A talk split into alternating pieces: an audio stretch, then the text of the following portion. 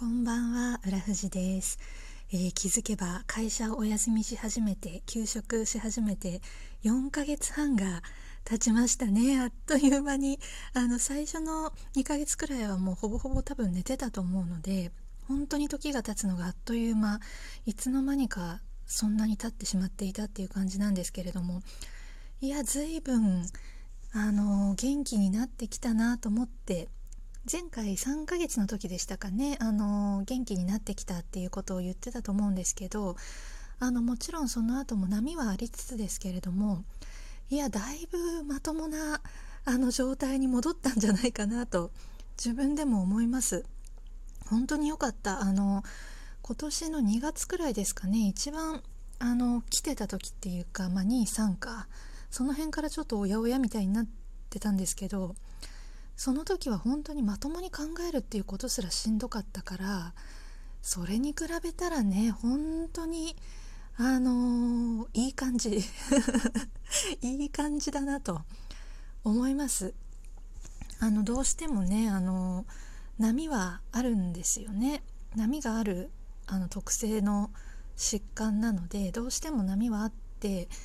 今でもあの全然元気だったのに突然その起き上がれなくなる午前中起き上がれなくなるみたいなことは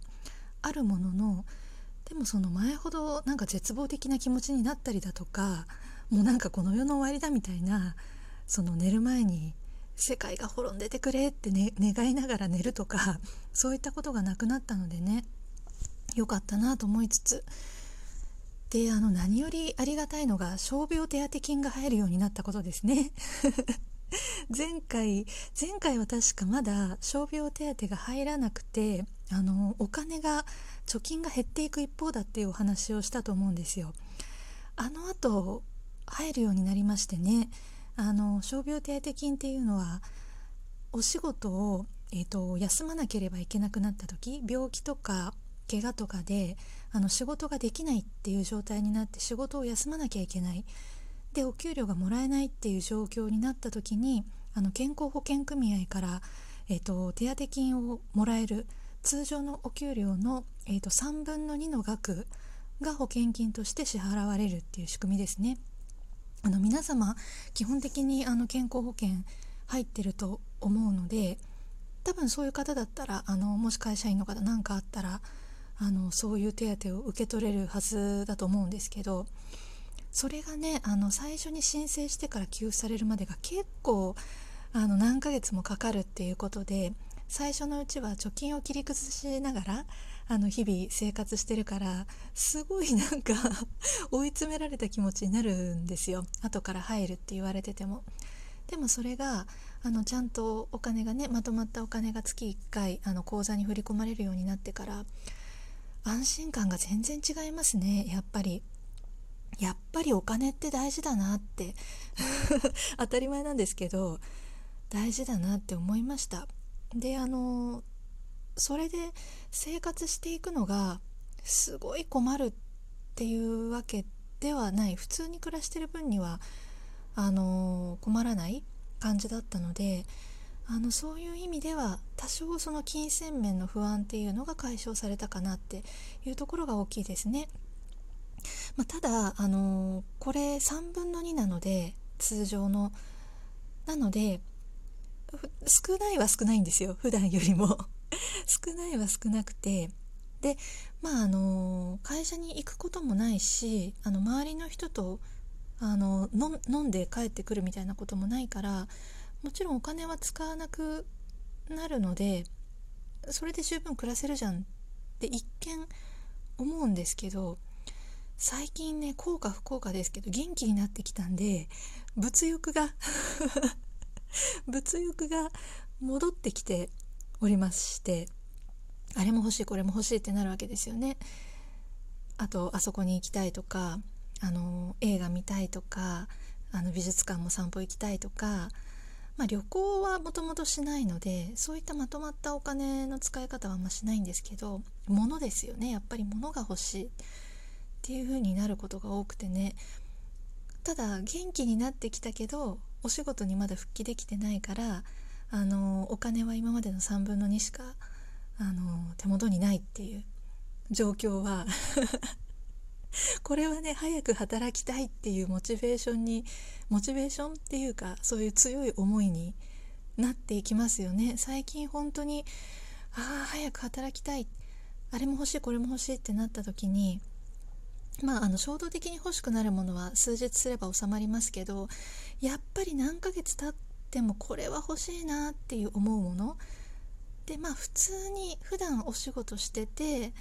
あのー、そういうお給料があればこれだったら買ってもいいんじゃないかなって思うようなものも今あの我慢してるわけじゃないですか。だからねそういうものを買うために早く働きたいっていう。そういうモチベーション。あと働きたいっていうよりもあのちょっと前にも言ってましたけど仕事に戻ったら移動を早くしたいって思ってるんですよね。社内でどこかの今のポジション以外のポジションを探したいって思ってるからそこまで決めてるのにそれを実行できないっていうもどかしさがめちゃめちゃあってあの性格的に決めたら早くやりたいタイプなんですよね。もうすぐやりたい。だからもう移動するって決めてるのに移動活動ができないっていうことがめちゃめちゃストレスで まず戻らないと会社に戻らないと移動活動当然できないですからあのうちの会社のルールで一旦元の部署に戻らなきゃいけないっていうのがあるんですよ。なのでその活動ができないっていうのがねすごくあのもやもやムズムズするっていうかそれもあって早くあの復職したい。であの先日配信の方で言いましたけどあの1年間放置してたビズリーチをあの開いたっていう 話をしたと思うんですけどそこでそういうあの外の世界も見る機会があるあってからそれも視野に入れた活動移動とで移動がもし本当に難しそうだったらあの外の世界を検討するみたいなそういう本格的なものもまず戻らないとできないじゃないですか。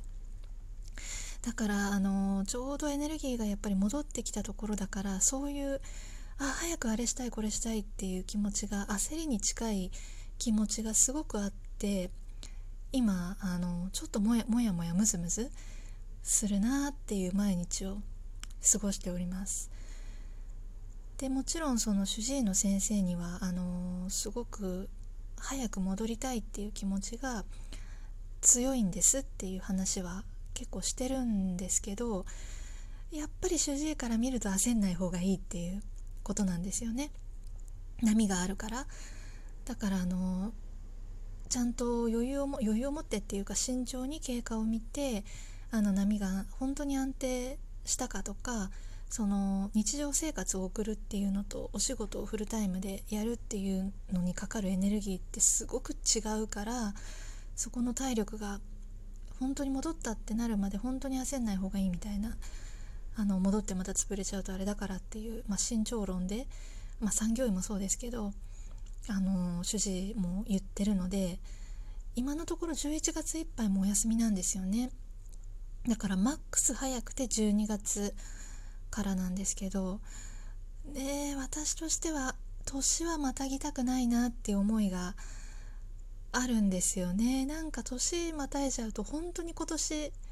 あの半分お休みするっていうことになっちゃうからなんか逆にそのこのモヤモヤ状態に耐えれる気がしないっていうか エネルギーが溢れてきてあ頑張りたいって思った時に頑張り先がないみたいなこの状況を何ヶ月も続けるっていうことが逆になんか自分にとってストレスになるんじゃないかとか追い詰められる気持ちになるんじゃないか。でそれを体力が戻るまでっていうその治療期間に充てるっていうのと天秤にかけた時にいやむしろ戻らない方がストレスになるんじゃないかみたいな。そういう思いも出てきつつなのでまあ12月1日が無理でもなんか12月20とかその本当に年末のあの終わるもうみんながあのもう今年は閉店ショーみたいな なんかもう今年はあと流すっしょみたいなノリで仕事する時期に入るんですねうちの会社って。大体最後の週とかになってくると。だからみんながもう流し始めたタイミングで戻って、まあ、何日か12週間くらいあの勤務をさせてもらって年を越せたらめちゃめちゃいいなと思って。これ私の都合ですけど会社的にもそれ悪くないと思うんですよね。うちその12月の前半は前半っていうか本当に最初の方はすっごく忙しいんですよ。12月の一番最初の週とかって。ただそのボカーンっていう波を越えちゃうと本当にみんな流しで仕事し始めるからでそしたらお正月もなんか心穏やかにちょっと過ごせそうじゃないですか。ああ戻れたよかった。今年はいろいろあったけどあの最後に復職できてよかったなって。でそしたらあの年明けにあのまた仕事に戻る。